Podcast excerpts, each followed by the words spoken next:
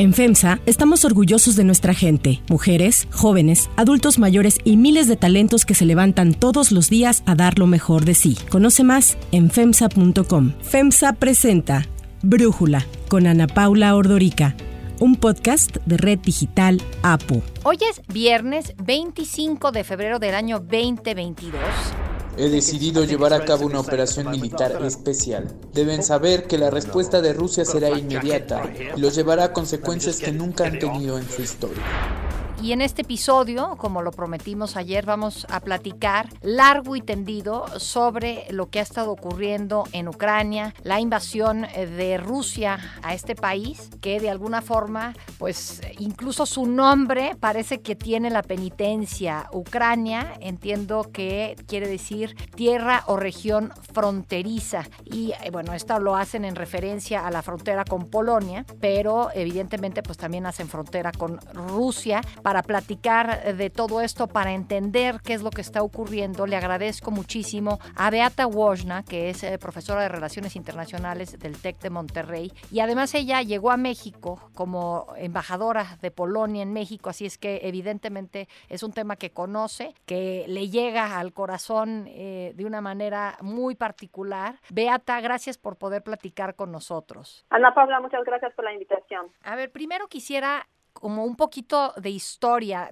breve para tratar de entender pues a Putin y por qué esta hazaña con Ucrania. Tratar de entender primero cómo se forma Ucrania y por qué es tan importante para la ecuación eh, de Vladimir Putin. Mira, pues yo creo que tendríamos que empezar con la caída de la Unión Soviética, aunque obviamente la historia es, es larga, podríamos contar mucho aquí, pero eh, básicamente Ucrania pues formó parte de la Unión Soviética desde la creación creación de este Estado en el año 1922, que por cierto, este año vamos a recordar el centenario de la Unión Soviética, aunque tuvo episodios, muchos episodios a lo largo de la historia relacionados con el intento de independizarse, de, generar, de crear su propia independencia. Incluso después de la caída del imperio ruso y eh, después de la revolución rusa, hubo varias entidades estatales que querían convertirse, se puede decir, en este eje de de la creación del Estado ucraniano. Ahora bien, durante la época soviética no cabe duda que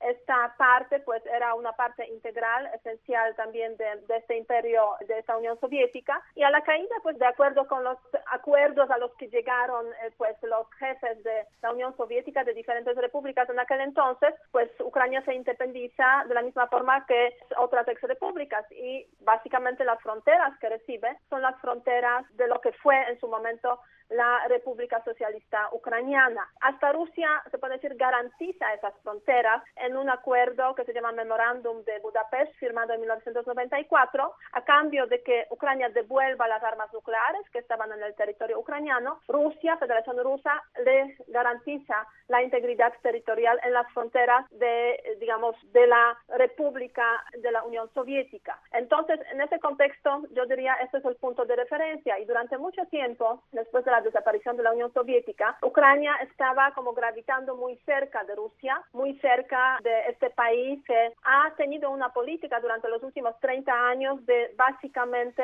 establecer una zona, un colchón de las ex repúblicas soviéticas, hoy países independientes, como un colchón de seguridad frente al occidente. Y Ucrania se inscribió de una forma, se puede decir, no problemática en esa concepción de la política exterior rusa, pero a partir de principios del siglo XXI es el país que decide pues una transformación frente obviamente al deterioro de la economía, a falta de perspectivas económicas, las relaciones con Rusia de dependencia que tampoco se puede decir le dan a Ucrania un desarrollo económico que contrastó muchísimo, yo diría, con cómo se desarrolló Polonia, por ejemplo, en la misma época. O sea, los países vecinos, Polonia en la Unión Europea, con un crecimiento muy fuerte y un desarrollo económico también muy fuerte, frente a Ucrania vinculada a Rusia, que pues básicamente no ha mejorado su situación económica desde la caída de la Unión Soviética. A raíz de eso, pues hay movimientos pro-europeos que se desarrollan precisamente en la sociedad civil, diferentes partidos, movimientos políticos que también representan esos movimientos eh, pro-europeos y empieza un proceso de pues cuestionamiento de esa vinculación a Rusia, que se traduce en, se puede decir, dos momentos importantes en la historia de Ucrania, 2004, la Revolución Naranja.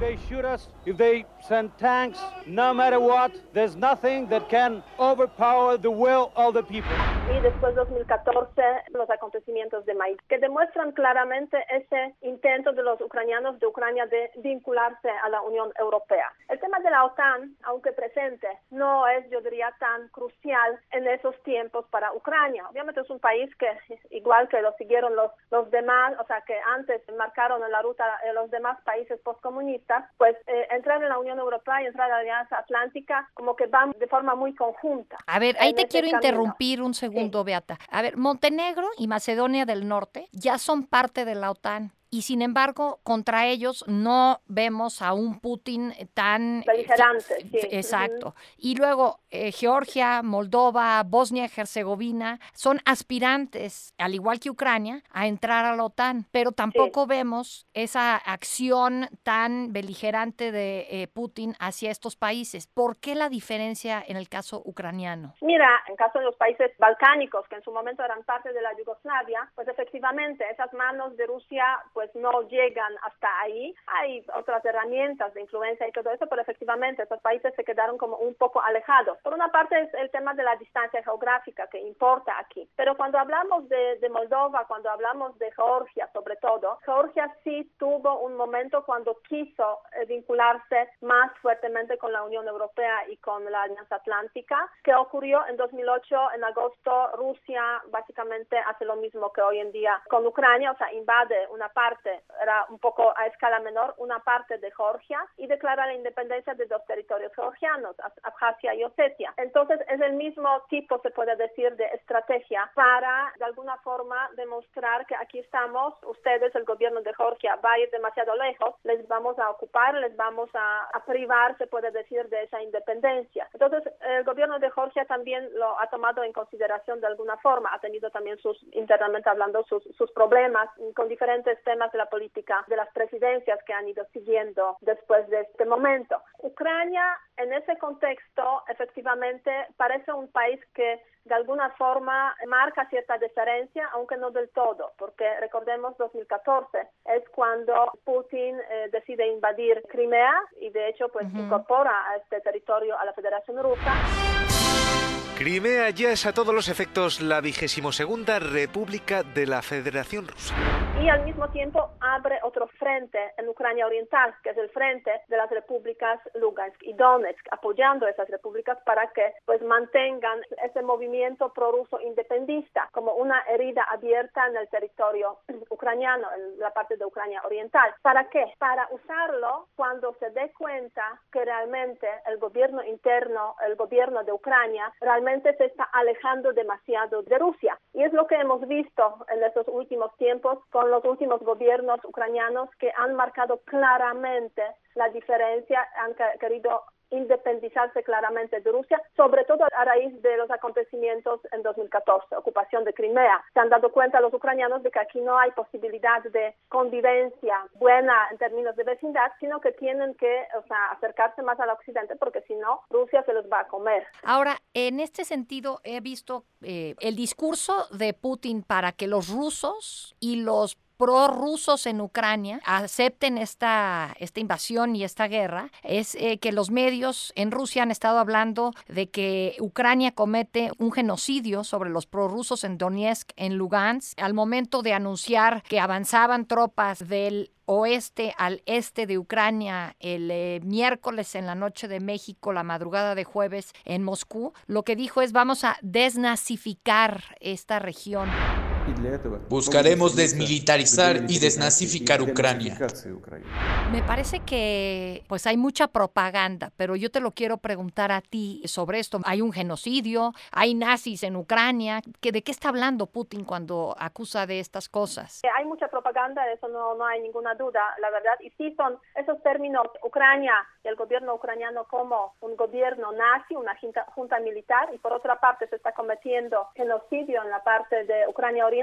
Son dos mensajes que han ido trabajando los rusos, el gobierno ruso, para precisamente por una parte desprestigiar al gobierno ucraniano y por otra parte pues tener ese argumento en caso de necesidad. Ahora bien, ¿hay genocidio o no hay genocidio en esa parte de Ucrania Oriental? Mira, desde el año 2014 hay una misión de observación en los territorios fronterizos entre, digamos, controlados por prorrusos en el territorio de Lugansk y Donetsk y los territorios que están controlados por los ucranianos. Esa misión de observación está bajo el paraguas de Organización de Seguridad y Cooperación en Europa. Y esa misión sí ha detectado muchas violaciones de alto el fuego durante los últimos siete, ocho años en el desarrollo de este conflicto. ¿Pero quién la ha violado ese alto al fuego? La verdad es que han sido, por una parte, también los prorrusos, o sea, la población que ha declarado su independencia, apoyados por ahí de forma informal, porque los rusos nunca lo reconocieron, por la parte rusa, y por otra parte también ha habido violaciones de alto el fuego de parte ucraniana. Entonces, hay, se puede decir, de las dos partes violaciones del alto de fuego. Ahora bien, esa misión nunca constató que hay actividades, hay acciones que podrían de alguna forma llevarnos a pensar que los ucranianos están cometiendo genocidio en esa región. Yo creo que también es importante resaltar porque hay muchos sobre el genocidio y tal. Por otra parte, en Rusia incluso ha habido voces críticas con lo que está haciendo Putin en Ucrania. Incluso hace poco, en enero, un general, un ex general ruso escribió una carta diciendo claramente, o sea, si Rusia acusa a Ucrania de cometer genocidio, pues por favor hay instituciones que tratan esos temas, entonces pueden claramente dirigir las quejas a esas instituciones para que haya una investigación imparcial. Rusia no lo ha hecho, básicamente. Lo otro es la parte, si con esta acción eh, Putin se fortalece o se debilita. Y lo mismo Rusia, si Rusia se fortalece o se debilita. Me causa mucha curiosidad porque he visto que los mercados en Rusia se han desplomado también. Y el hecho de que Olaf Scholz, el canciller alemán, haya puesto en pausa, no sé si ya definitiva, el abrir el gasoducto Nord Stream 2, pues obligará a Putin a repensar la estrategia energética de Rusia. En fin, no sé tú cómo lo ves. Mira, es este, si lo vemos desde el punto de vista interno, pues obviamente hay una dimensión económica muy importante de ese conflicto y este el anuncio que pues eh, acabamos de tener precisamente de parte de los Estados Unidos, de la Unión Europea, de imponer sanciones, muy fuertes sanciones económicas hacia los bancos por una parte, bancos rusos, por otra parte, cortando las exportaciones estadounidenses y de la Unión Europea relacionadas con alta tecnología, congelación de activos, etcétera, etcétera, todo es muy, muy importante para la economía rusa, o sea, va a afectar a esa economía, se puede decir a mediano y corto plazo, en algunas ocasiones de forma inmediata también. Entonces, eso sí impactará, o sea, puede impactar a la economía rusa, que ha intentado entrar, o sea, encontrar una escapatoria en sus relaciones con China, pero esas relaciones económicas no son suficientes, aún no hay suficiente fuerza como para sustituir lo que Rusia tiene en sus relaciones económicas, por ejemplo, con la Unión Europea. Entonces, hay una dimensión económica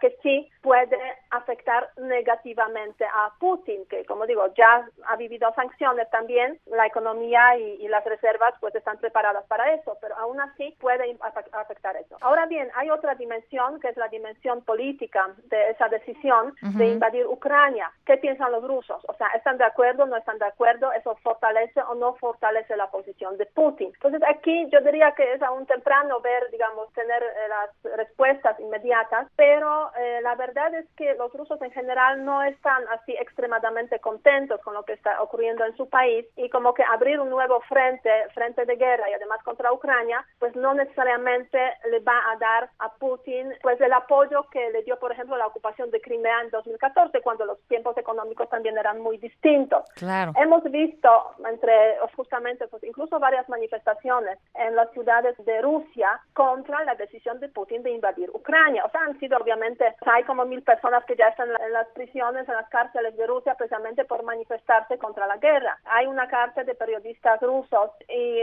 analistas rusos que mm, ha salido hoy también unos 30, 40 personas que están escribiendo precisamente contra participación, o contra esa invasión rusa en Ucrania. Entonces sí hay algunas voces, algunas fisuras, algunas fracturas que se están manifestando de esa forma. Obviamente es imposible eh, conocer a plenitud lo que piensa la sociedad porque hay una fuerte censura. Se tomó la decisión también en Rusia de que los medios de comunicación y los portales de Internet pueden solamente informar sobre el conflicto basándose en las informaciones de las instituciones gubernamentales. No pueden sacar otras fuentes. Si lo hacen, hasta se pueden cerrar esos portales o esos canales de comunicación. O sea, imagínate qué grado de censura para pues ese conflicto, ¿no? Pues censura y paranoia de alguna forma. Paranoia, además. Es difícil, sabes, como que prever lo que piensa realmente la sociedad y, y apreciarlo plenamente. Beata, Ucrania está hoy mejor preparada, mejor equipada para defenderse que en el 2014 cuando Putin se anexó Crimea. Sí, eso no cabe duda. Eso sin duda